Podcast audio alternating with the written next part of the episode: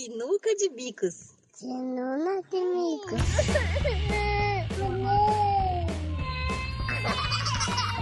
Sinuca de bicos. Sinuca de bicos. Bem-vindos ao Sinuca de Bicos, um podcast que mete o bico na maternidade real. Desafios, diversidade, empatia e humor, tudo numa tacada só. Aqui quem fala é a Thaís, mãe do Vicente, e felizmente eu posso contar com uma rede de apoio. Oi, aqui quem fala é a Melissa, mãe do Henrique de 3 anos, e tem um ditado que se diz em alguns lugares do mundo que eu acho que é muito importante, que diz assim: é preciso uma vila para criar uma criança. Oi, pessoal, aqui quem tá falando é a Karina e por enquanto eu tô me esforçando e adorando ser rede de apoio para as pessoas. O tema hoje vai ser rede de apoio e vocês devem estar se perguntando: cadê a Clarinha? Clarinha hoje tá de folga, então quem vai tocar o sinuca serei eu, a Thaís. Vamos para os nossos recadinhos?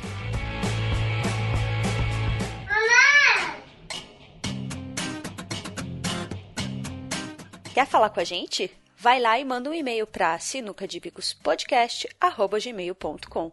Você também pode nos procurar nas redes sociais, Facebook, Instagram e Twitter, tudo barra Sinuca de Bicos. Tá escutando a gente por iPod, iPad? Entra lá, avalia a gente com cinco estrelinhas, isso ajuda demais na divulgação. E caso você não consiga avaliar a gente com as cinco estrelinhas, então ajuda a piramidar, indica o Sinuca para mais três pessoas, para a gente conseguir ampliar aí o nosso número de ouvintes. Aproveitar também para agradecer os nossos apoiadores top lactantes, pessoal aí que ainda não sabe, a gente abriu financiamento coletivo, acessa lá apoia.se barra sinuca de bicos é, você pode colaborar com qualquer valor a partir de cinco reais. Isso aí vai ajudar o Sinuca a manter os custos de hospedagem, de edição. Então, quem puder, acessa lá e ajuda a gente. Vamos então para a nossa leitura de e-mails? Para pular direto para a pauta, vá direto para 13 minutos. E quer rede de apoio? Fala comigo o que eu acho para você.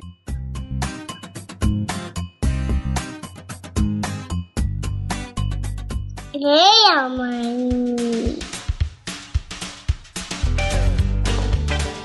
E hoje nós vamos ler os e-mails referentes ao episódio sobre programação para gestação. Eu sou a Ana Clara e se você achou que eu ia ficar fora dessa, você estava muito enganada. Oi, gente, aqui é a Aninha e enfim apareci. O primeiro e-mail que a gente vai ler é da Daniele Souza. Olá, sinuqueiras! Sou a Daniele, de Cuiabá, Mato Grosso, mãe da Sofia, de dois anos e meio, e simplesmente adorei o último sinuca. Tentativas é um assunto que eu gosto muito, embora não esteja tentando. Aliás, nem sei se quero ser tentante novamente um dia. Tá aí uma pauta interessante: a decisão do segundo filho ou do filho único. Por que é mais difícil decidir ter o segundo do que o primeiro? Ou ter um só?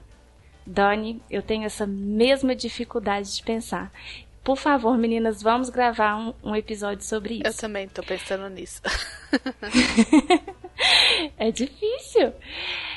Durante meu tempo de tentativas, ou enquanto moderava um grupo de tentantes, o Tentantes Empoderadas, super recomendo, fertilidade e alimentação sempre foi um tema que me deixava com o pé atrás, pois tudo que lia mais pareciam crendices do que qualquer outra coisa. Além disso, como bem colocou a Letícia, nem tudo que serve para uma pessoa servirá para outra.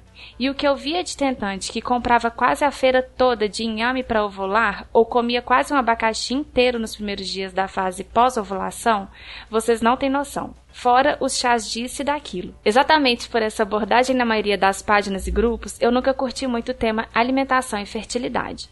Para não dizer que nunca fiz nada em relação à alimentação, reduzi os carboidratos no ciclo em que engravidei. Achei legal a Letícia ter tocado no assunto. Esse episódio do Sinuca foi o primeiro conteúdo sobre alimentação e fertilidade que realmente gostei por ter toda a explicação científica da Letícia. Arrasou! E sobre os homens, é essencial esse assunto ser abordado. O principal tratamento para os homens com problemas no espermograma, sem causas físicas como a varicocele, é a suplementação de vitaminas. Então faz total sentido a importância de uma boa alimentação para eles também. Hashtag Letícia no tricô para ontem. Ouviu, né, Tiago? Por favor. Afinal, existem homens tentantes e eles precisam ser inseridos nesse processo ou ao menos provocados para terem autonomia, buscarem conhecimento da mesma forma que nós, mulheres.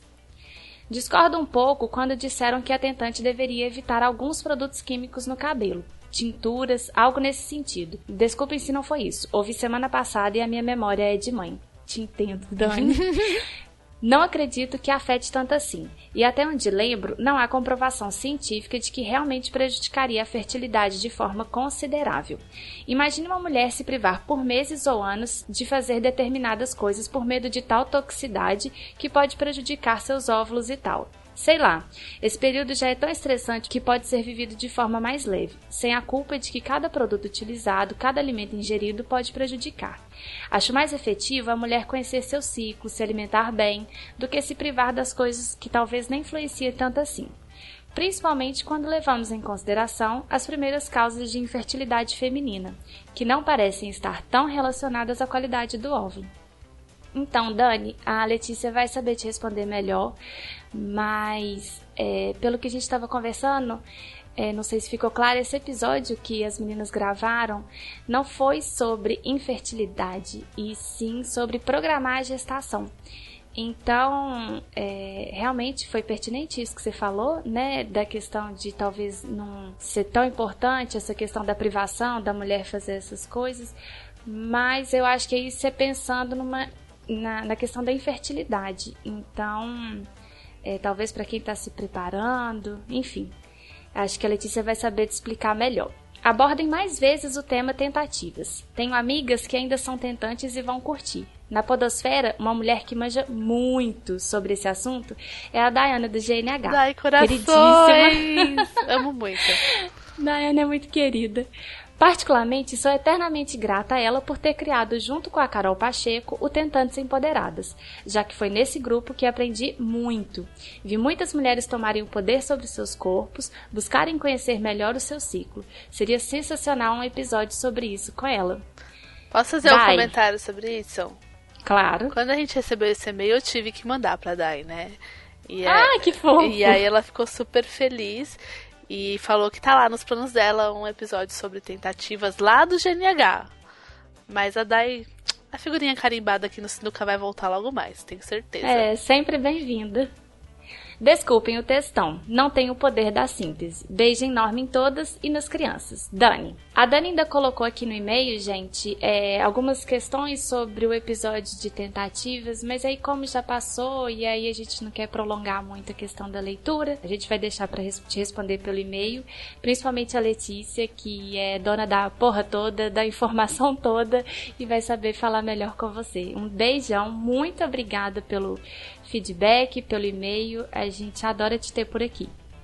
Dani, obrigada pelo e-mail. Foi- foram muitas colocações muito pertinentes. A Letícia vai responder seu e-mail tirando as suas dúvidas. E aí a gente já anotou várias coisas para falar no nosso próximo episódio sobre infertilidade, tá bom? Um beijo e a gente tá de olho em você para trazer aqui pro Sinuca. E o segundo e-mail é da Isadora Lipadilha, nossa apoiadora top lactante. Olá meninas, tudo bem?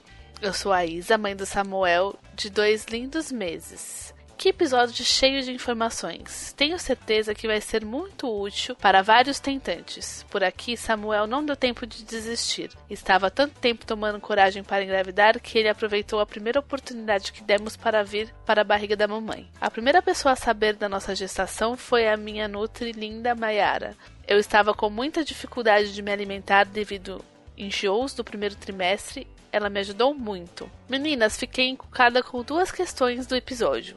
1. Um, tenho receio do tanto que essa questão de preparo para engravidar causa uma noção meio que higienista. É hipocrisia falar que tanto faz ter um bebê com necessidades especiais ou não. A gente não deseja isso, mas é possível e real. Mas muita gente fala desse preparo justamente nesse sentido: tomar ácido fólico para não ter bebê com problemas. Enfim, só filosofando de algo que me incomoda. Ah, eu entendo essa sua primeira dúvida e eu já pensei sobre isso também, sobre essa questão de que, né, ninguém quer um filho com algum tipo de necessidade especial e por isso a gente toma tanto cuidado. E eu lembro que a primeira coisa que caiu minha ficha muito forte na minha gestação foi justamente isso, a total perda de controle, porque eu pensava assim, se esse bebê tiver alguma coisa, já tem. Não há nada do que eu possa fazer pra mudar, né? Pensando na questão genética. E não sei se é, se é higienista, mas eu acho que é um, uma questão da gente querer o melhor para os nossos filhos de qualquer jeito, né? Enfim. É, eu acho que isso, sobre isso que, que a Isadora colocou, é, não sei se foi isso que ela quis dizer, mas eu acho assim, é, a, porque a Letícia comentou é, do uso do do ácido fólico, que a gente tem que repensar a forma como a gente ingere e tal, e como é colocado pra gente. Mas eu acho que é. Por isso é tão importante a gente ter informação e que bom que a Letícia tá aqui pra gente poder divulgar um pouquinho e falar um pouquinho sobre isso, porque na verdade é isso. A gente não tem muita informação, a gente só é recebido com isso, né? Tome ácido fólico. Então eu entendo essa colocação da Isadora, mas também fico satisfeita de já ter novas discussões, como por exemplo a Letícia aqui no Sinuca falando sobre isso também. É, e no final é assim, a gente sempre pensa que o que de melhor a gente pode fazer para a saúde dos nossos filhos, a gente vai fazer, né? Então, eu acho que é uma preocupação válida, por mais contraditória que seja nesse sentido de que será que a gente está querendo evitar a todo custo de ter uma criança especial, né? Por que que a gente está querendo evitar Sim. isso, né? E aí é uma questão para cada consciência. Segundo, é. acredito muito de uma necessidade de um preparo emocional e psicológico para a gestação, até mesmo porque nossa mente tem muita influência em nossa saúde, e sem saúde emocional não tem suplementação que dê conta. É, então, a gente falou uma coisa muito focada aqui, que é sobre a nutrição, né? Mas essa coisa psicológica também é algo que pesa e que a gente precisa levar em conta. É isso, meninas. Parabéns pelo episódio. Forte abraço, Isa. Isa, sua linda, muito obrigada pelo seu e-mail, por trazer essas reflexões aí pra gente levar para casa e pensar. Isa, obrigada pelo feedback. Continue mandando e um beijão. Amanda, nossa querida ouvinte, mandou um e-mail também, mas é sobre o episódio número 13. Ela tava com as crianças de férias e tá um pouquinho atrasada. Mas a gente deixa um beijo pra ela e Continue ouvindo, não desista da gente, mande seus e-mails mesmo atrasado, uma hora a gente acerta o passo. Agora a gente fica com a nossa pauta. Um beijo, pessoal. Beijo.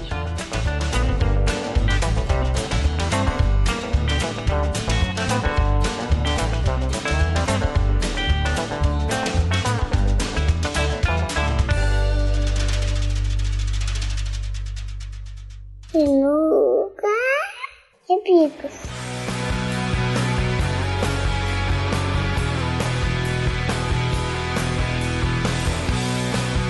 A realidade da maternidade pode ser muito diferente da maternidade que idealizamos. Há um bebê que chora, uma mãe passando por um processo físico e emocional significativo, um pai em busca do seu lugar nesta nova configuração familiar e muitas vezes há outros filhos processando o fato de existir um novo membro na família. Medos, angústias e dúvidas fazem parte da rotina materna. Muitas mulheres vivenciam a maternidade de maneira solitária. No momento em que mais precisam de apoio, elas sentem-se sozinhas em suas avassaladoras experiências. A rede de apoio à maternidade é de fundamental importância nessa fase. Não há como estimar o valor em poder contar com uma rede protetiva, que promova o acolhimento e a informação. Muitos podem fazer parte dessa rede, familiares, amigos, vizinhos e profissionais que compõem a assistência materna e infantil. Rede de apoio é o tema do Sinuca de hoje. Vamos começar o papo de hoje aí pelo começo. K, existe rede de apoio para tentante? Existe. Eu acho, óbvio que aí o suporte é basicamente emocional, mas eu acho que é aquele abraço de falar, olha, você não tá sozinha no mundo, você não tá passando por nada anormal, tudo que você tá vivendo é comum, né? Pode não ser o, o ideal, o mais desejável, mas é totalmente comum. Estamos todas no mesmo barco e vamos trocando informação, trocando experiência, que devagarzinho o positivo vem para todas ou as outras soluções vêm para todas.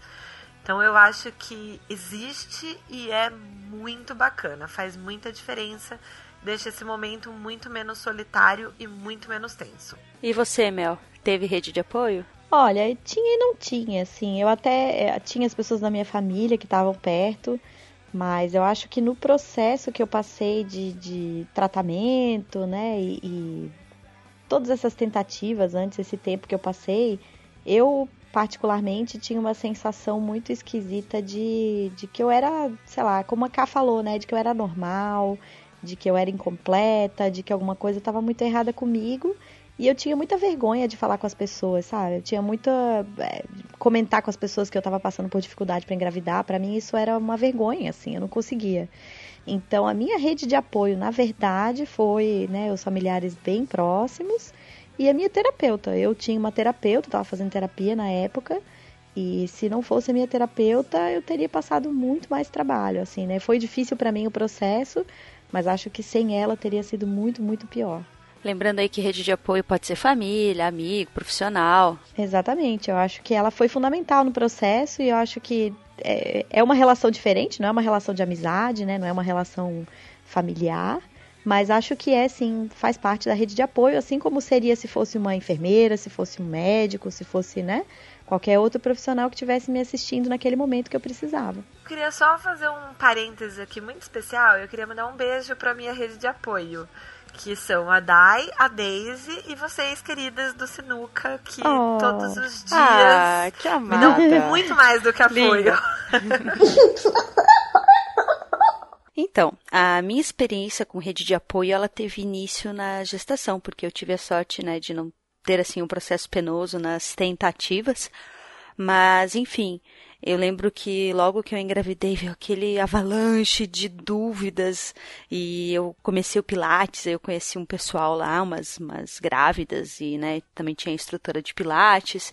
Enfim, uma época assim que gera muita dúvida. Você vai perguntar para a família, dizem uma coisa, pergunta para amiga é outra, para aquela vizinha que teve filho é outra, para um médico é outra. E é uma loucura, né? Porque, pô, você vai procurar na internet e você fica bem doido. É um desencontro de informações absurdo. Assim, tudo é desgraça. Não, a internet vai falar que é desgraça, né? Porque a internet é, é assim, estou com dor no dedo mindinho do pé, câncer. É. Câncer é. morre em três dias. Tudo é AIDS. É, tipo, não dá. Procurar na internet, e eu procurava muito, gente. Nossa. Nossa, nem fale. Enfim, e aí foi isso. Então, durante a gestação eu tinha esse um suporte muito forte do pessoal do Pilates. A gente tinha lá um grupo de mães, de grávidas, mas conforme o tempo foi passando, eu fui meio que me sentindo deslocada naquele grupo e deixou de ser uma rede de apoio, virou uma fonte de angústia, sabe? Porque eu ainda não estava certa da forma que eu ia trazer meu filho ao mundo, se seria cesárea, se seria parto normal, o mundo da humanização e tudo isso ainda não era nada palpável para mim. E aí eu estava no meio de pessoas assim super radicais nas filosofias e aquilo começou a, a, me deixar um pouco apavorada, sabe? E aí, enfim, eu me, fui me ajustando, me afastei desse grupo, acabei me aproximando de um outro grupo menos é, é, radical na maneira de pensar ali, mais empático. E aí a coisa foi caminhando assim, sabe? Fui, fui me ajustando, fui encontrando a rede que realmente me dava tranquilidade. E aí foi desse jeito, até o fim da minha gestação, eu levei basicamente com a internet e esse grupo, porque minha mãe, minha sogra, assim, eles, elas não tinham muita coisa assim para ajudar. E o obstetra, uhum. né? Meu obstetra ajudou bastante, tirou bastante dúvida e me tranquilizou demais, demais, demais. Eu acho que é, as necessidades também vão mudando, né? Então a gente quando começa tem uma necessidade, daqui a pouco já muda para outra coisa. Às vezes é um medo que a gente supera rapidinho, às vezes, às vezes é né, um problema que a gente tem essa é, a, a, gestação ela varia muito, né? A gente, cada semana, parecia que eu tinha um negócio diferente. Uma semana eu não podia sentir cheiro disso, mas eu podia comer aquilo. Na outra semana eu tinha muita dor nas costas. Na outra semana eu me sentia bem. Aí depois já era cólica. Daí de... Então, cada, cada, cada hora é uma coisa, né? E eu acho que o emocional ele vai fazendo isso também durante a gestação. Não sei se para vocês foi assim, mas para mim foi. Era uma montanha russa total, assim, de hormônios, né? E então era assim, numa semana eu queria ficar sozinha, na outra semana eu queria companhia. E eu acho que a gente vai se ajustando mesmo, porque, né, as necessidades vão mudando, a gente vai procurando coisas diferentes também. Então, é, eu, eu, durante a gestação mesmo, assim, eu estava muito focada em trabalho, porque era a minha maneira de lidar com o medo que eu sentia de acontecer alguma coisa, porque, né, eu estava por causa do processo do tratamento, eu tinha muita ansiedade com relação à gestação. Eu tinha muito medo de sofrer um aborto espontâneo, porque eu já tinha sofrido alguns, né? Então eu ficava muito tensa. E a minha maneira de me acalmar e de pensar em outra coisa era focar no trabalho. Então eu trabalhei até. É, eu trabalhei até uma semana antes de parir. eu peguei a licença, e tá, finalzinho do semestre, eu dei as últimas provas. Aí na semana da recuperação eu tirei licença, fiquei em casa e logo em seguida eu parei. Então eu trabalhei muito e nesse momento, principalmente do final da gestação, a, o meu trabalho foi uma rede de apoio.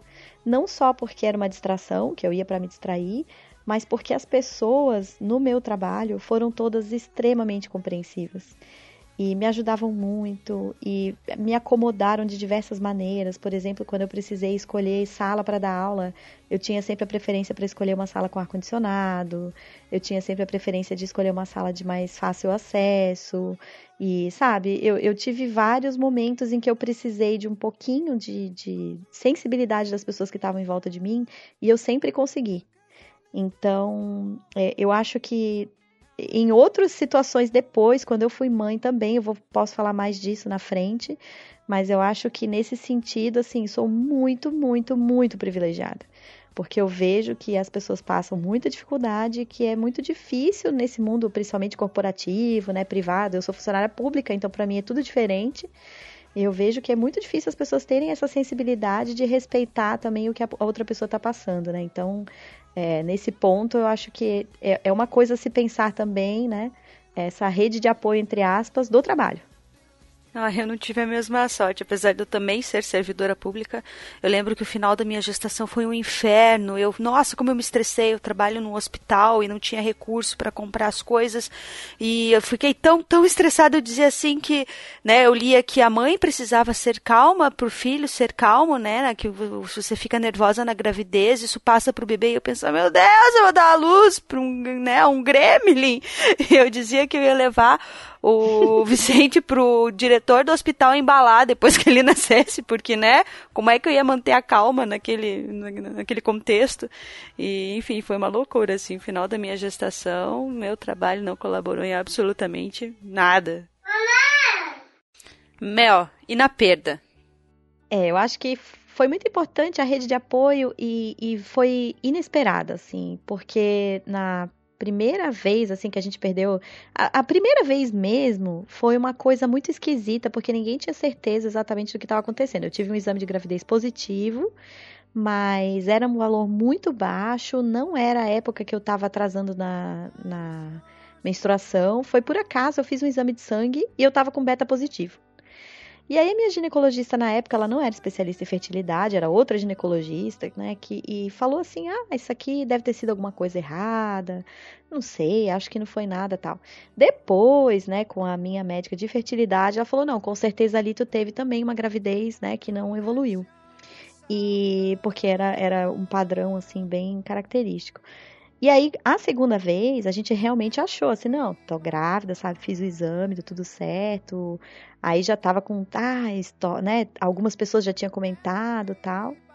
E aí, quando a gente perdeu, eu me lembro que a gente ficou em casa, óbvio, porque foi num dia de trabalho, assim, eu, fiz, eu fui fazer um exame de sangue e durante o exame de sangue, que era para ver justamente se estava tudo bem, né, com a gestação e tal, eu comecei a perder sangue e aí fui dali direto para a maternidade. Na maternidade eles fizeram ultrassom e viram que não tinha, né?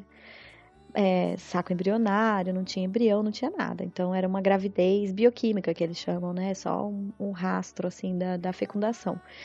E aí a gente veio para casa, tava muito triste, eu e o Rodrigo e tal. E o pessoal do trabalho dele mandou um, um, um arranjo de flores com um cartão, assim, é uma coisa bem legal mesmo, bem sensível, falando assim, sabe, olha, a gente a gente não sabe o que falar nesse momento, mas a gente tá aqui se vocês precisarem de alguma coisa, tal. Naquele momento foi uma coisa tão inesperada, sabe? Porque não eram pessoas que eram próximas de mim, eles até eram é, relativamente próximos do Rodrigo, mas não eram próximos de mim. E eu senti aquilo muito, para mim foi muito importante, sabe? Senti que alguém tava é, olhando pra gente naquele momento, assim. Então, é, foi uma delicadeza, foi... né? Uma delicadeza, exatamente. Sensibilidade deles de pensarem nisso, ah. assim, né? E que eu não tive da médica, né? Mas isso, enfim, eu vou. Em outro ah. momento eu posso comentar, né? E agora vamos falar aí da rede de apoio na terrível fase do puerpério. Como é que foi aí para você, Mel? Teve apoio, não teve apoio? Família tava do lado? Amigos? Fala um pouquinho pra gente. Ai, olha, eu tive de novo, né? Eu, eu sou uma pessoa assim que eu não posso reclamar da minha vida. Eu sou uma pessoa que eu tenho uma vida muito boa e eu tenho pessoas muito boas em volta de mim. Eu, eu tive o apoio total da minha mãe. E a minha mãe, assim, ela tem uma uma coisa muito forte dentro dela de não se intrometer, assim. Então ela sempre respeitou muito todas as nossas decisões, assim, olha, a gente quer que seja assim, a gente não quer que seja assado. Ela nunca questionou, sabe? Ela sempre procurou ajudar da melhor maneira, respeitando as nossas decisões. Então, por exemplo, no início, ela vinha e ficava com o Henrique um pouquinho para eu poder tomar um banho, para eu poder tentar descansar um pouco, apesar de que eu nunca consegui descansar quando o Henrique estava acordado chorando. Eu nunca consegui. Então, durante o dia era muito difícil eu dormir, acho que por isso que o puerpério foi tão difícil para mim também. E então, assim, eu, eu nem tenho, sabe? Eu, eu tive a minha rede de apoio toda ali foi meu pai e minha mãe. Então, é, tive poucas. Tive pouca necessidade também, além disso. É, a não ser, é claro, uma parte muito importante, que eu nem sei se é rede de apoio, mas que é importantíssima para mim, foi fundamental e que também, de novo, é um privilégio muito grande de que eu tinha uma diarista, uma pessoa que né, fazia o trabalho da casa enquanto eu podia me concentrar e cuidar do bebê. Então eu acho que isso é, é uma coisa assim super privilégio, entendeu? Que é até, né, do ponto de vista é, feminista, enfim, é uma coisa que é discutível, né? Mas na minha situação eu podia, tinha acesso a isso, né? E tinha uma pessoa, a Paola, que até hoje tem muito carinho por ela, não trabalha mais comigo, mas ela tem muito carinho por ela e ela foi fundamental também nesse processo, porque o trabalho da casa é um trabalho muito pesado para quem tá com bebê pequeno, né? Então, é, não sei se a experiência de, de né, a tua, né, Thaís, foi diferente, que tu tava cuidando da casa junto com o bebê e, e, assim, eu imagino que deve ser enlouquecedor, né? Nossa, eu lembro que logo que eu e o Antônio a gente é, resolveu que a gente queria ter um filho, eu falei que uma das condições era a gente já tinha naquela época uma diarista a cada 15 dias e eu falei que assim que a criança nascesse eu ia querer ter a diarista pelo menos uma vez por semana, porque eu já imaginava, né, que seria super complicado aí levar casa, todas essas coisas, e, e o filho. Enfim, mas aí quando o Vicente veio, eu vi que eu não imaginava metade da história. É muito mais difícil do que eu poderia sequer sonhar lá naquele momento. E, enfim.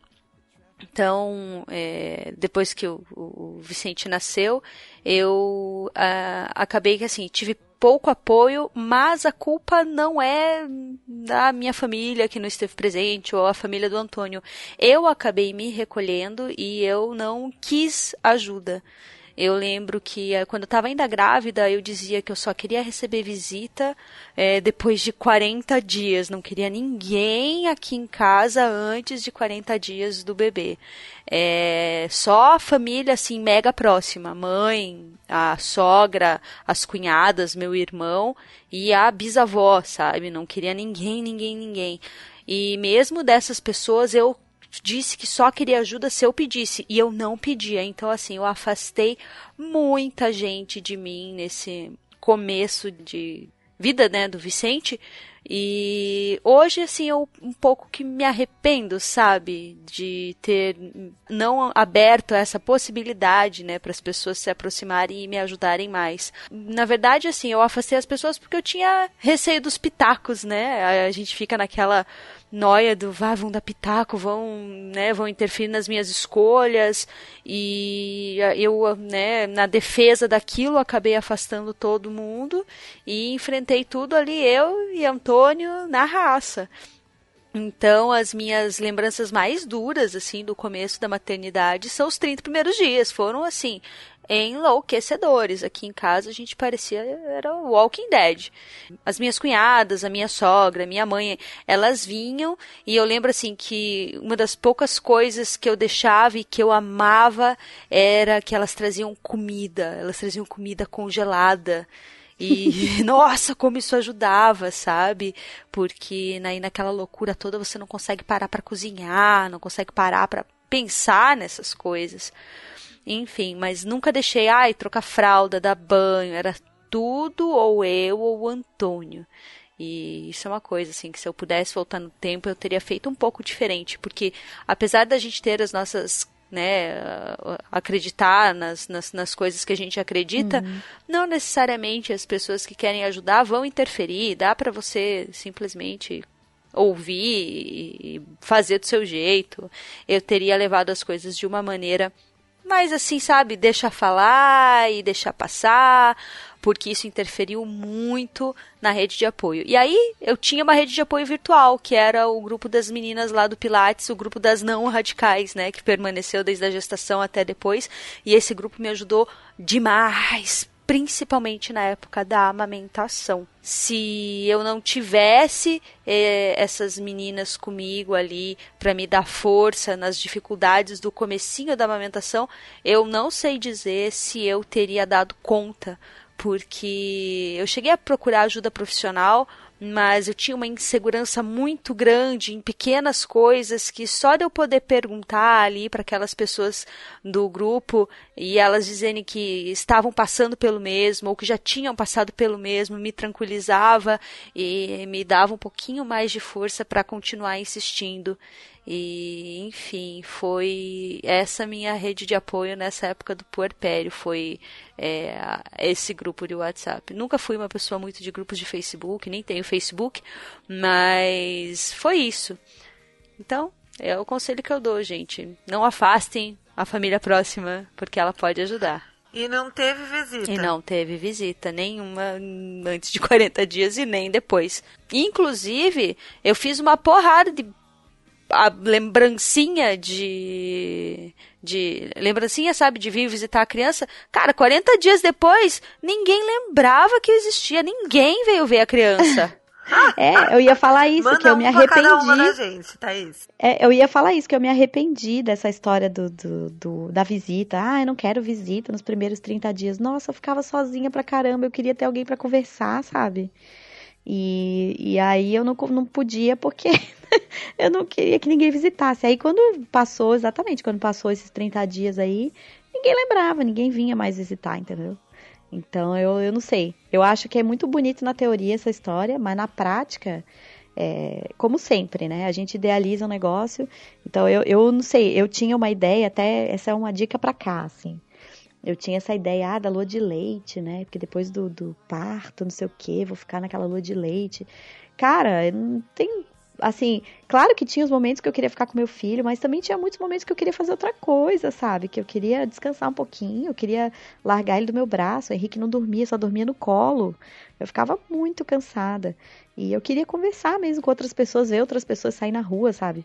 E então, é, essa- esse negócio de querer se isolar depois do parto, assim, eu realmente não acho que é uma boa. Realmente acho que é bom ter uma rede de apoio, nem que seja mínima, uma ou duas pessoas que vão de vez em quando lá na tua casa conversar, sabe?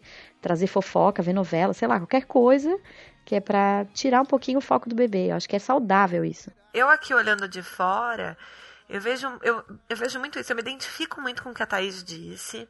É, eu tenho, assim, desde já, e como eu disse, vocês que são minha rede de apoio linda e maravilhosa desde já, vocês vão me ajudando já e deixando cair esses, esses mitos, assim, como a Mel tá sugerindo agora. É, mas eu acho que tem um pouco disso, né? A gente, às vezes, por medo de estar tá abrindo uma brecha muito grande e a pessoa dar aquela abusada, a gente, às vezes, fecha muito. Mas, por exemplo, eu ainda na minha condição de que estou servindo de rede de apoio para amigas e tal, é, eu busco sempre o caminho, assim, daquela coisa da gentileza, daquela coisa do, do estar disponível, sabe? Eu ligo e converso. Tem dia que a pessoa vai estar tá afim, tem dia que a pessoa não vai estar tá afim. Então eu respeito, eu não me convido para ir, me coloco à disposição. Então, assim, eu tento dar essa liberdade para que a pessoa fique à vontade de me dizer: olha, eu tô meio sozinha, vem aqui me ver, traz um bolo para mim. Olha, é, hoje não, essa semana tá meio tensa, vamos combinar alguma coisa semana que vem? Sabe, eu acho que uma rede de apoio deveria também, quem tá de fora, né, quem é rede de apoio de alguém, deveria ter essa preocupação, então, né? Esse, esse detalhe aí de se atentar para isso. Se colocar à disposição e deixar passar a bola e a prioridade para essa recém-mãe dizer, e até para a mãe mesmo, depois que já passou essa fase inicial, para ela que meio ditar o ritmo das coisas, sabe? A dinâmica da coisa. Que assim a gente não corre o risco nem de invadir e nem de ficar muito sumida. Eu, inclusive, assim, aproveitando que a gente está falando nisso, nessa coisa de se fechar muito, Olha, eu vou falar um negócio aqui, a minha mãe não escuta podcast, minha sogra também não, então, né? É, eu sempre peguei muito no pé da sogra, assim, sempre falei muito da sogra e mordi minha língua, cuspi pra cima e caiu um master na minha testa, porque minha sogra hoje, ela me ajuda muito mais que minha mãe, assim. Minha sogra tá sendo uma santa. Eu, se pudesse, sei lá, dava um beijo na boca da minha sogra, porque ela tem ajudado tanto que. Sério, gente, eu mordi a língua feio, beijar de língua a sogra, porque a ajuda tá sendo incrível. É, desculpa aí, mãe. Enfim. E sobre a, a, não falei antes, né, das redes virtuais, eu é, com aquele grupo de é, mães que fez pilates comigo, as que não são, né, as radicais, eu lembro que é, a gente se tornou um grupo assim, não consigo pensar numa palavra. É, Rebelde. Não.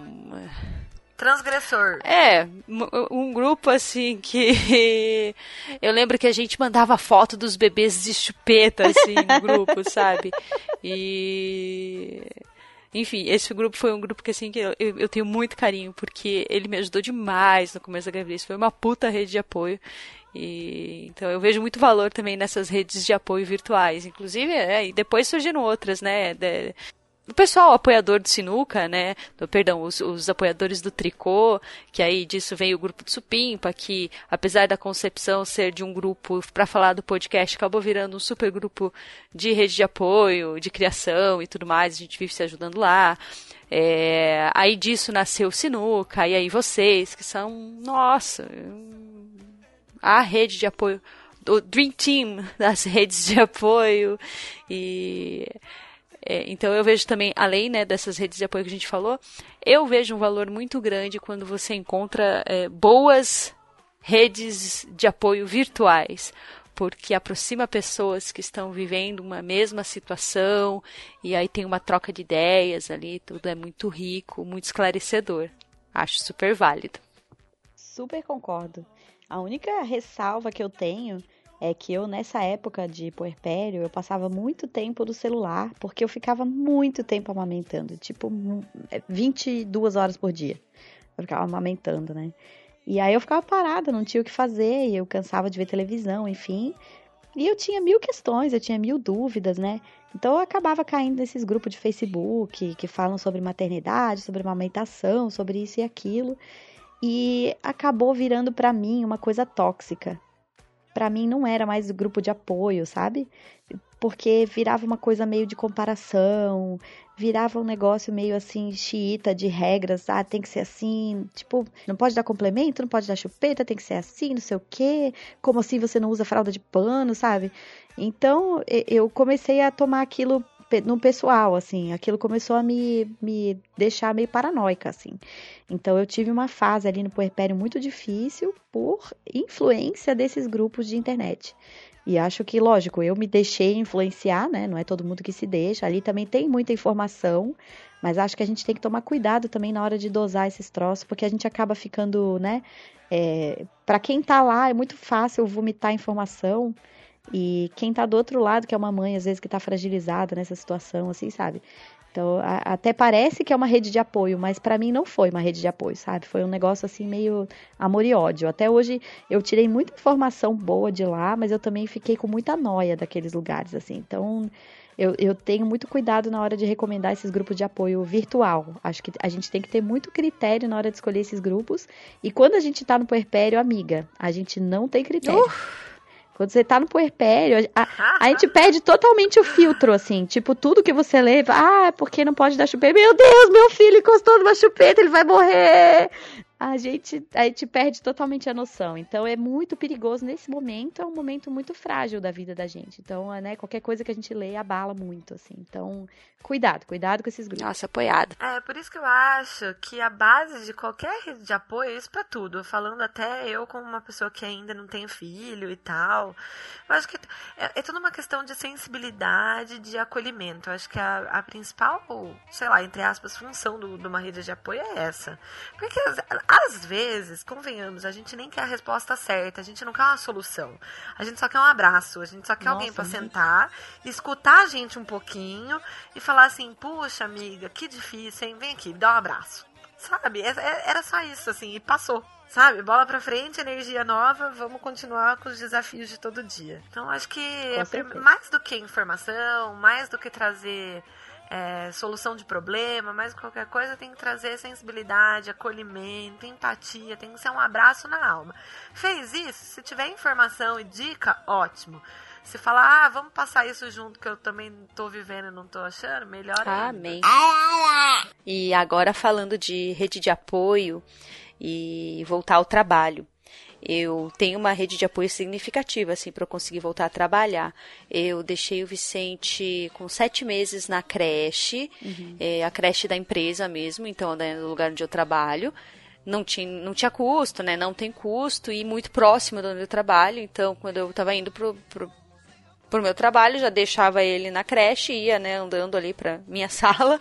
E qualquer problema era só ir lá e dar uma olhada, enfim, quando sair, buscar e voltar para casa. Só que o Vicente começou a ficar muito doente, porque Curitiba é muito fria e, enfim, as crianças eh, todas catarrentas ali, né? Super normal isso no, em creche.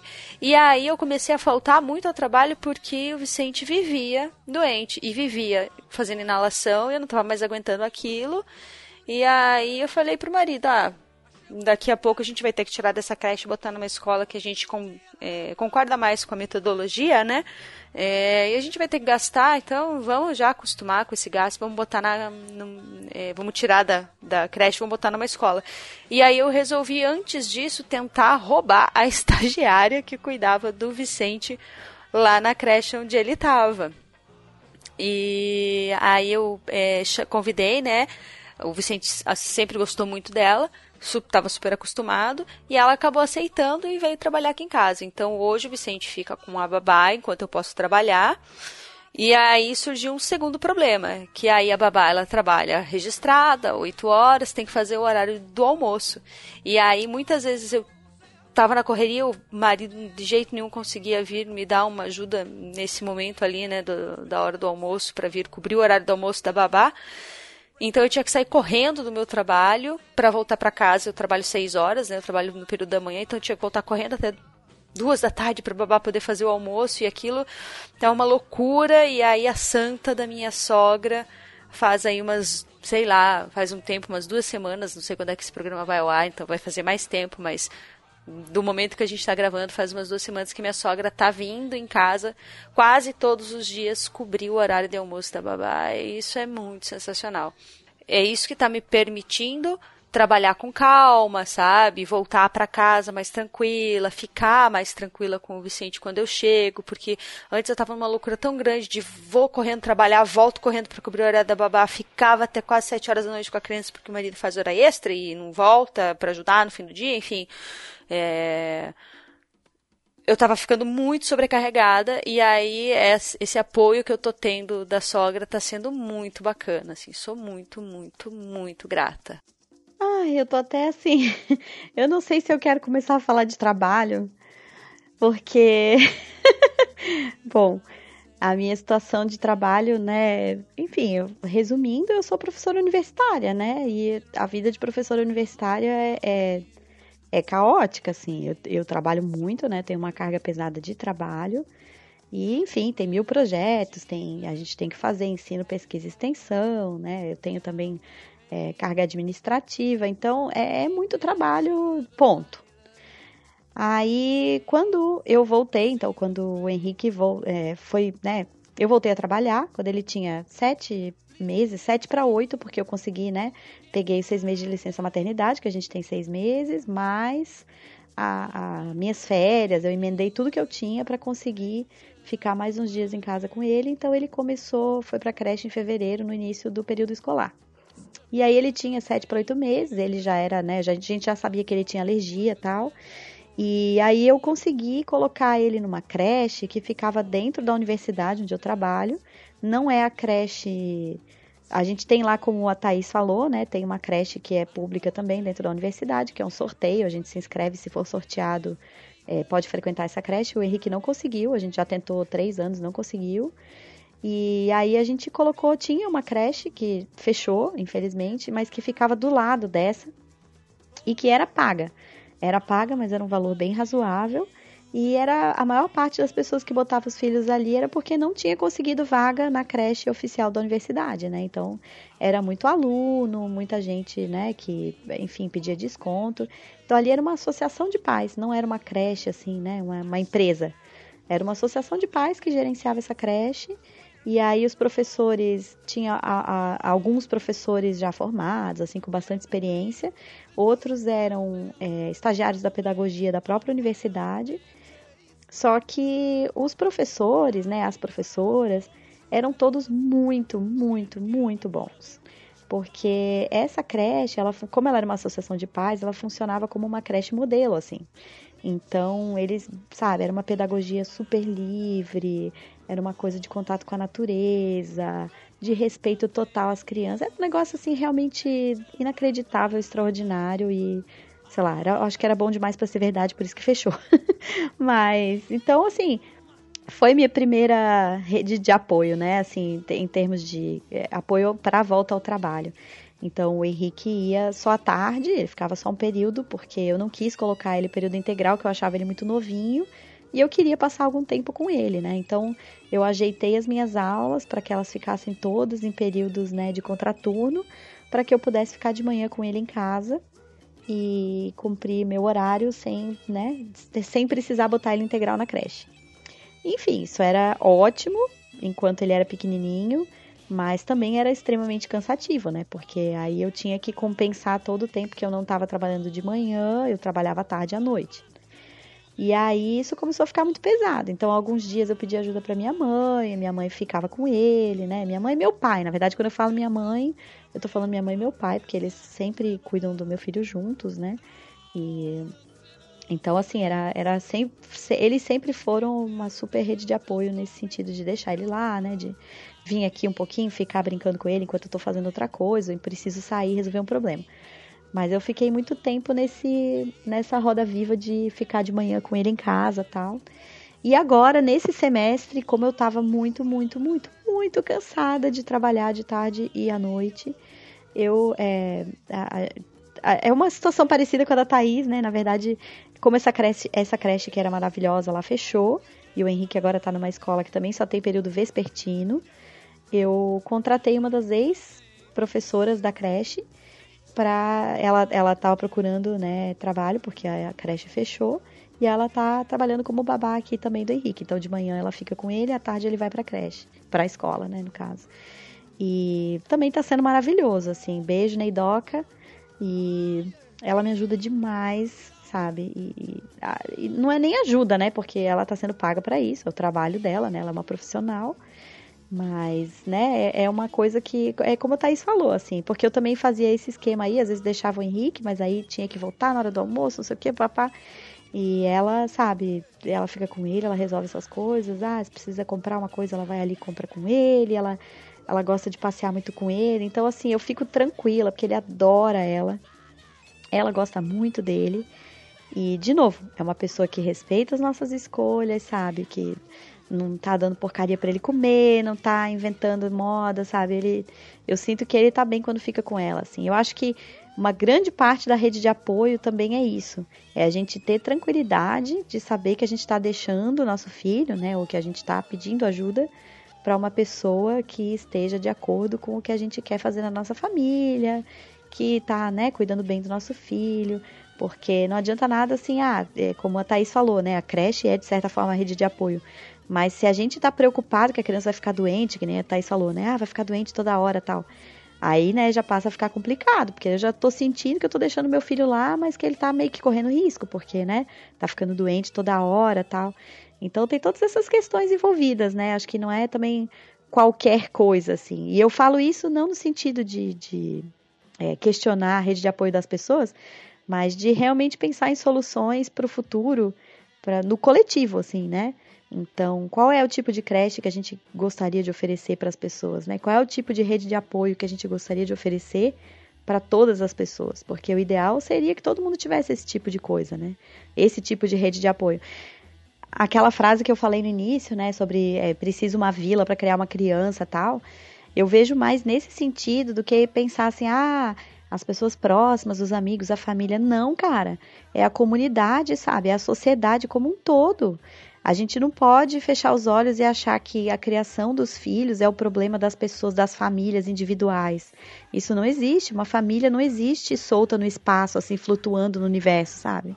Uma família depende de trabalho, depende de moradia, depende de transporte. Tá tudo interligado. Então não dá pra gente achar que né, valorizar a família é simplesmente, né, sei lá, dar um presentinho de vez. Não, cara, a gente precisa pensar em políticas que favoreçam é, o funcionamento, o bom funcionamento das famílias, sabe?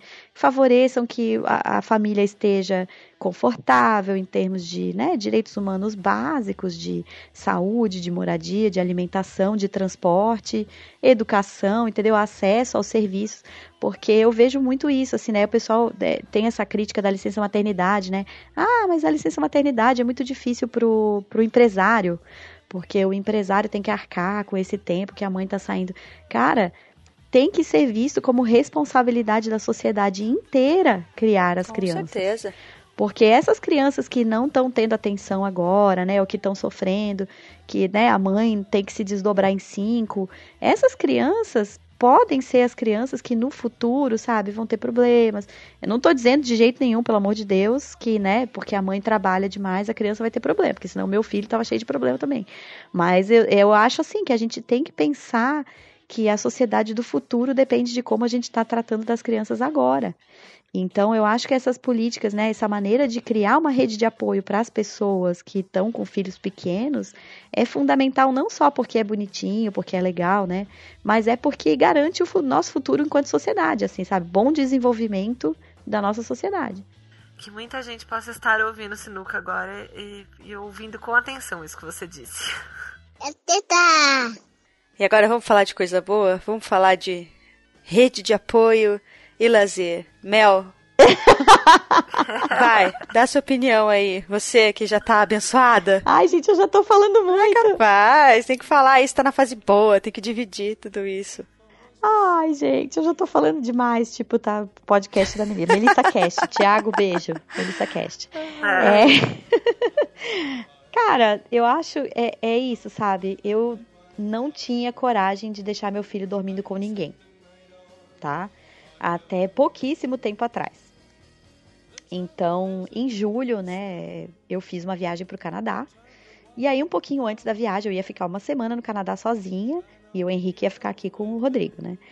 E aí, um pouquinho antes da viagem para o Canadá, eu comecei a pensar nisso. Pô, né, vou ter que deixar ele sozinho, como é que vai ser? Será que ele vai dormir? Porque, né, ele dorme 95% das vezes é com peito, né?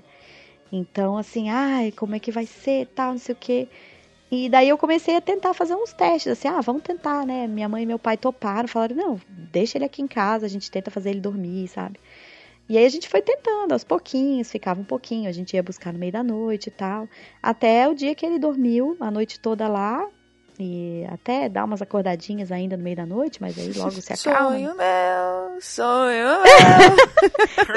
Então, então, né? Disclaimer, né? Aqueles avi aviso. Meu filho tem três anos, tá? Porque ele só passou a dormir de noite depois de dois anos e dois meses. Tudo bem, pelo menos eu tenho esperança, né?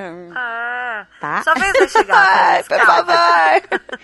Mas enfim, como agora ele dorme, a gente te- começou a tentar fazer isso. E aí, a partir do momento que ele começou a dormir na casa da minha mãe, cara, tipo, dá pra deixar ele e ir pra festa, bicho. Dá pra ir pra balada, dá pra ir pro cinema, dá pra ir pra... Isso é assim, olha. Thaís, calma, que a primeira vez que acontecer isso, você vai voltar pra sua casa dormir. Assim, umas oito horas seguidas, aí só A gente pra, fez pra ter isso, esse tá? prazer. A gente fez isso algumas vezes, tá? A gente tinha altos planos, não, vamos deixar o Henrique na casa da minha mãe, uh, muito sexy, não sei o que. Aí a gente voltou pra casa, vamos dormir, vamos. Muitas vezes. Ai, adoro. Co- consigo imaginar. E pai, meninas? Pai, entra na categoria rede de apoio? Ou o pai tem a obrigação ali de estar junto e participar e fazer? Qual que é a, a opinião de vocês? Eu acho que pai não é rede de apoio. Pai é pai. Pai é pai, né? Eu ainda não vivo essa configuração na minha família, espero que logo eu viva. Mas é, eu acho que é isso, eu acho que pai é pai. Eu acho que rede de apoio serve para dar acolhimento e, e suporte para a família, inclusive para o pai. É, primeiro que é, né, a gente tem que voltar a fita um pouco para antes disso. Nossa, voltar a fita é uma expressão muito velha, né? A gente entendeu, cara. Eu quer entendi, dizer. pelo menos. Gente, É. procura no Google lá quem é nasceu em 90. É, tá lá. era uma coisa que você voltava. É, Rebobinava, não sei, rebobinar. É. Rebobinar serve? Não, também rebobinar, não. então, é uma palavra que nem existe mais no dicionário 2017. Não, mas eu acho assim, a gente tem que, né, co- começando do começo dessa história e pegando o fio na- da meada no começo, é, se o pai vira rede de apoio, quer dizer que essa mãe tá sobrecarregada, né? Então, quer dizer, já tá tudo errado, já tá tudo fodido, não, é, não era pra ser assim. Então, rede de apoio tem que servir para dar suporte para a família e para essa família que tá lá tentando se equilibrar e não tá dando conta de tudo, né? E nem a mãe, nem o pai. E aí vem a rede de apoio e abraça isso, e ameniza esse tumulto, né? Dá um espacinho ali para a mãe e para o pai darem aquela respirada. E sem contar que pai também não é rede de apoio, porque assim, pai não tem essa coisa de, ai, olha, eu tô aqui à disposição para tentar te aliviar. Porque, na verdade, o pai não deveria estar aliviado. É, volta no pai não ajuda, né? É, o pai não deveria estar aliviado a ponto de poder apoiar a mãe. Porque se o pai está aliviado e essa mãe não está aliviada, já quer dizer que tem uma coisa errada aí nessa história. Agora, para concluir, conselhos para ser uma boa rede de apoio. O que, que, é, o que, que vocês têm aí para dividir? Para dar de conselho para quem quer ser uma rede de apoio supimpa? Então, eu, né, por enquanto estou sendo rede de apoio, espero estar fazendo certo. Muito eu aprendi com vocês. Mas assim, eu procuro primeiro pensar aquilo que eu falei, né? De, de ser, de agir com sensibilidade, com empatia e ter como preocupação principal abraçar as pessoas, mais do que dar palpite, mais do que dar solução. Eu procuro fazer dessa forma. Agora, falando mais na parte prática, o que eu tento oferecer para as minhas amigas é aquela coisa assim, olha, tô aqui, você tem comida hoje? Você quer que eu cozinhe alguma coisa para vocês? Tá corrido aí? Eu te levo uma comida pronta, eu te levo a comida da semana. Ah, você não quer que eu leve? Tá bom, você quer que eu vá na sua casa e eu, a gente cozinhe, eu te ajudo a cozinhar e a gente guarda no seu freezer a comida da semana? Ou tá, tá precisando tomar um banho, vou aí na sua casa e fico cinco minutos sentado na privada com a criança no colo olhando para você. Pelo menos você consegue tomar uma chuveirada quente em paz. Sabe? Coisas assim, tipo, ah, você tá cansada de ficar em casa? Vamos então dar uma volta? Aí pega, vai, carrega carrinho, carrega bolsa, carrega não sei o que, carrega a casa inteira da pessoa dentro daquela sacola gigante e ajuda, pelo menos são mais braços para carregar essa criança e essas tralhas tudo até o, o, shopping. Sei lá, são coisas assim que eu procuro fazer e tem funcionado. As, as minhas amigas com quem eu consigo compartilhar isso tem se sentido bem com, com isso. Ah, eu queria cá aqui. Cá em Curitiba, agora. Já. Ah, seria ótimo. eu acho assim, uma boa rede de apoio. Eu acho que pode levar comida. Então, se você tem intimidade, leva comida para a pessoa congelar. Pergunta se a pessoa não quer que você vá lá cozinhar, sabe? É, eu acho uma grande ajuda essa questão da alimentação. Pega muito no começo, não dá tempo de parar para cozinhar. É, pergunta mesmo, ah, pô, quer que eu cozinhe? Quer que eu leve? O que, que você pode comer? O que, que você quer comer? Tá com vontade de alguma coisa? Isso é muito, muito bom. Me ajudou demais, então eu aconselho isso para quem quer ser uma rede de apoio legal. Outra coisa é perguntar se a pessoa quer que ajude com rotinas de casa. Às vezes as pessoas não se sentem muito à vontade. Eu não me sentia à vontade em deixar as pessoas limparem minha casa, arrumarem as minhas coisas, mas é, para quem não se incomoda com isso, pô, também é uma grande ajuda. Eu me arrependo de me incomodar com isso, queria não me incomodar tanto, mas é, isso também pode ajudar bastante. E um grande, assim, conselho que eu dou é nunca vá visitar a família à noite, a não ser que a família diga venha, porque o fim do dia é uma loucura com criança pequena. É, normalmente bebezinho pequeno sente cólica no fim da tarde, aí tem toda a rotininha de banho, de mamar, de dormir. E aí as pessoas às vezes pensam que não vão incomodar, ah, eu saio do trabalho dou uma passadinha lá para ver o bebê, enfim.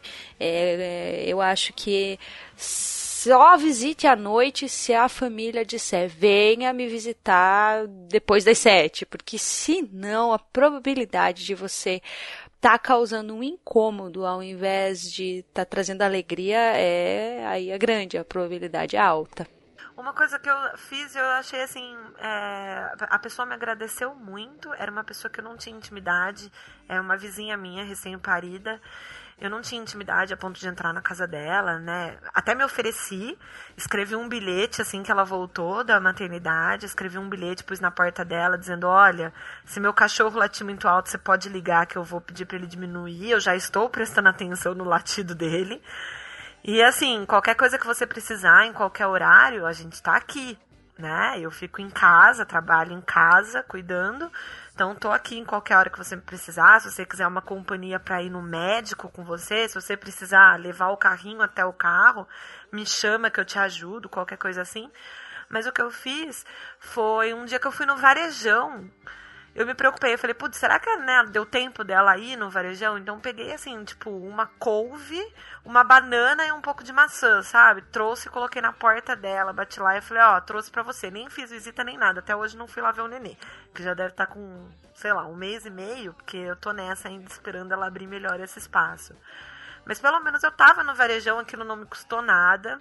Foi, sei lá, acho que nem 10 reais que eu gastei. Mas assim, é, tenho certeza que além de ter ganhado, né, as frutas e deve ter passado bem tendo um lanchinho ali disponível por uns dois, três dias, eu acho que é essa sensação de que tem alguma pessoa que se preocupou com você, sabe? Pela gentileza mesmo do ato. E ela me agradeceu muito. Cara, a pergunta que não quer calar, por que couve? ah, porque eu falei, bom, porque de verduras, às vezes você compra uma verdura a pessoa não gosta muito. A couve, eu acho ela mais é, versátil. Né? A couve não é versátil, Coca. Ah, eu acho que eu como couve de todos os jeitos. Eu tomo suco de couve, eu como couve assada, eu como couve com tipo charutinho de couve. Eu como couve na salada, couve refogada. Então eu achei que couve era mais versátil. Ai, ok, ok. Passou, passou. Entendi. Ai, ai. Ah, pera aí, outra coisa que, que a Thaís falou sobre o negócio de, do, do horário. Uma coisa assim que a gente até já falou, o Tricô já falou, mas que é bom a gente lembrar que às vezes aquela coisa de achar que a mãe tá de, a família tá de má vontade, né? De falar assim, você chama a pessoa e fala assim: "Ai, vamos jantar no restaurante". A pessoa fala: "Putz, jantar não dá, a gente tá louco para sair no sábado". Mas não pode ser, tipo, comer um espetinho 5 horas da tarde, porque sair para jantar no Outback às 9 da noite não, não rola. Então, assim, que as pessoas tenham essa empatia, né? De, tipo, já que é o que eu falo pro meu marido, a gente é só nós dois, então a gente tem que sair no horário que as pessoas que têm filho pode, porque a gente pode qualquer hora. Ai, cara, vem pra Curitiba, Ah, cara. Eu vou, eu vou passear em Curitiba. vem, vem, fica aqui. A gente tem um grupo de amigos, assim, poucas pessoas, né? Mas que a gente é bem próximo, uma, uma ex-colega minha da faculdade e tal, o marido dela mais uns amigos também. Todas essas pessoas são três casais e nós, eu e o Rodrigo, né? Então, no total, quatro. Assim, que a gente se vê com mais frequência. Tem outras pessoas, mas ali a gente se vê com mais frequência. E esses três casais, eles não querem ter filhos de jeito nenhum. E desde que a gente engravidou e tudo, e desde que a gente ganhou o Henrique, eles têm uma preocupação imensa de acomodar a gente nas programações. Então tem essa preocupação aí que a Ká falou, assim, todas as festinhas no início eram marcadas, sabe? Três, quatro horas da tarde pra gente poder ir, era churrasquinho, era sempre uma coisa que a gente pudesse ir também, era mais perto da nossa casa. E, cara, isso fez uma diferença enorme, assim, porque eu não conseguia deixar o Henrique para dormir na casa da minha mãe, mas para sair, para ir numa, né, cinco horas da tarde tomar um café e voltar às sete, sabe? Eu deixava. Então, isso fez uma diferença incrível, assim, porque era a diferença entre poder ver pessoas falar com adultos e contar piada, falar palavrão, e não poder, sabe, ficar em casa com o nenê. Então, é, é, libertador e é muito bom quando a gente tem pessoas que entendem isso, mesmo não tendo filhos e mesmo não tendo nem o interesse, nem a vontade de ter filhos. Então, eu acho que isso foi muito legal. Se, apesar deles não serem é, a, a rede de apoio no sentido clássico, assim, né, de estar toda hora do lado, cuidando da criança e tal, é, foi muito legal também a gente ter as pessoas entendendo a nossa situação e tentando acomodar. Então, é, isso foi muito legal. Mas sobre rede de apoio no sentido mais amplo, eu queria dizer que eu acho que mais importante do que todas as dicas é a seguinte dica: pergunta. Pergunta: posso? Posso pegar o bebê? Posso ir aí? Posso te trazer comida? Qual comida você quer? Como eu posso te ajudar? Acho que o mais importante é isso, porque também não adianta a gente querer ajudar e na, na ânsia de querer ajudar, de repente ajudar da maneira errada, entre aspas, né? É, é, isso aí, é chegar de noite, sabe? É fazer alguma coisa. Então, é, para a gente ser rede de apoio, a gente tem que entender que a pessoa que precisa de ajuda é a outra, não é a gente. Então, a preferência dela e ela que tem que dizer como que ela pode ser ajudada e o que, que ela precisa, né? Qual é a necessidade dela.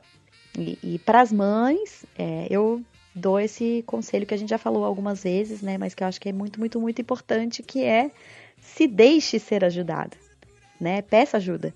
E deixe que as pessoas façam as coisas também, sabe? Não vai ter problema nenhum e não é responsabilidade da mãe e do pai fazer tudo. Dá para dividir um pouco as tarefas, sabe? Dá para deixar o bebê um pouquinho para tomar um banho, para respirar, sei lá, para jogar Candy Crush, para qualquer coisa. Faz isso, porque é fundamental a gente ter esse tempo para respirar, para se recompor. E é muito importante aproveitar. Se tiver uma rede de apoio, se tiver gente em volta disposta a fazer isso, aproveita, amiga. Aproveita.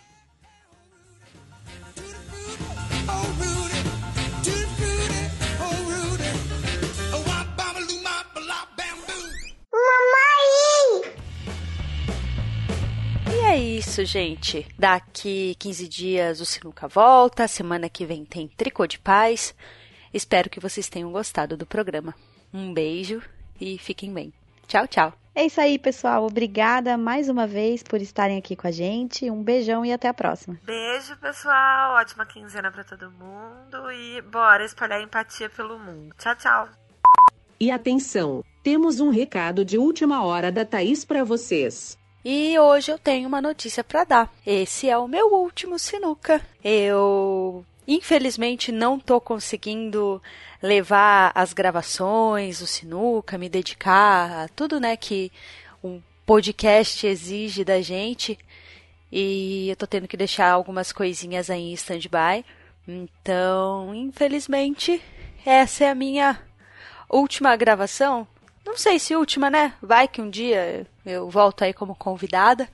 Mas eu sei que vocês estão em boas mãos, boas sete mãos. As meninas vão continuar esse trabalho incrível. Apoiem lá no Apoia-se. E eu posso dizer para vocês que eu sou muito grata por ter conhecido todo esse pessoal e que a maior lição que eu levo comigo é que empatia é essencial e que a gente falar das diferenças é muito importante e mais importante ainda é a gente abrir espaço para que os diferentes possam falar.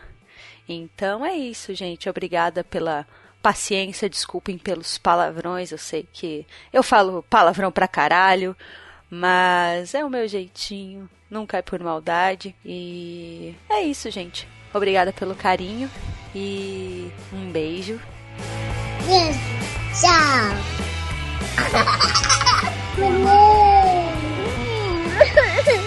Nunca digo. Mamãe.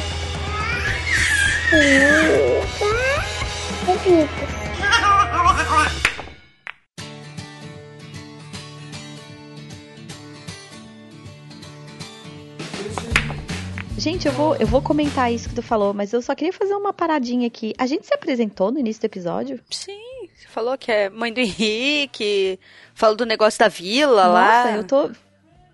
Nossa, gente, pra mim sumiu da minha cabeça. Tá, Voltei então. É, mas eu não lembro se eu Melissa falei tá meu nome, louca, de onde que eu era. Falou, falou. Mesmo. É, então, eu não sei se eu falei meu nome, de onde que eu era, nada disso. Você só lembra que eu falei do negócio da vida. Você mas falou tudo bem. seu nome e você falou o negócio da vida. Eu só não tenho certeza se você falou sua mãe. Do Falou. Ah, todo mundo já mas eu acho que sabe. sim. Ah, Não, não, então esquece, eu que tô Enfim. louca. É, eu tô aqui a maconha total, gente. Aquele troço lá tem, tem Valium. Ali vida boa! Tem, um- tem um Valium, tem um calmante, é um Rivotril, alguma coisa muito boa ali dentro daquele Quero. troço, ai. Mel, quero essas drogas aí. Ai, não lembro meu nome, quem sou eu? Eu tive- não, apresentei, mas não é apresentei, eu não lembro.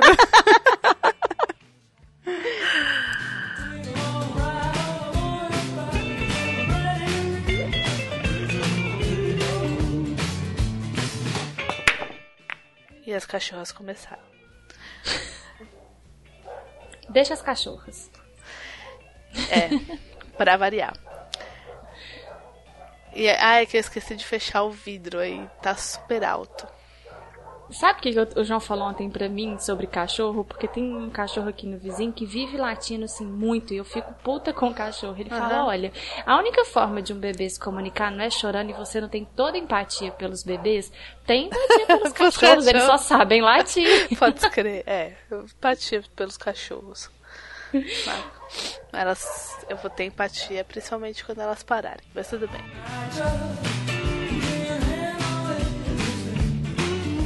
over.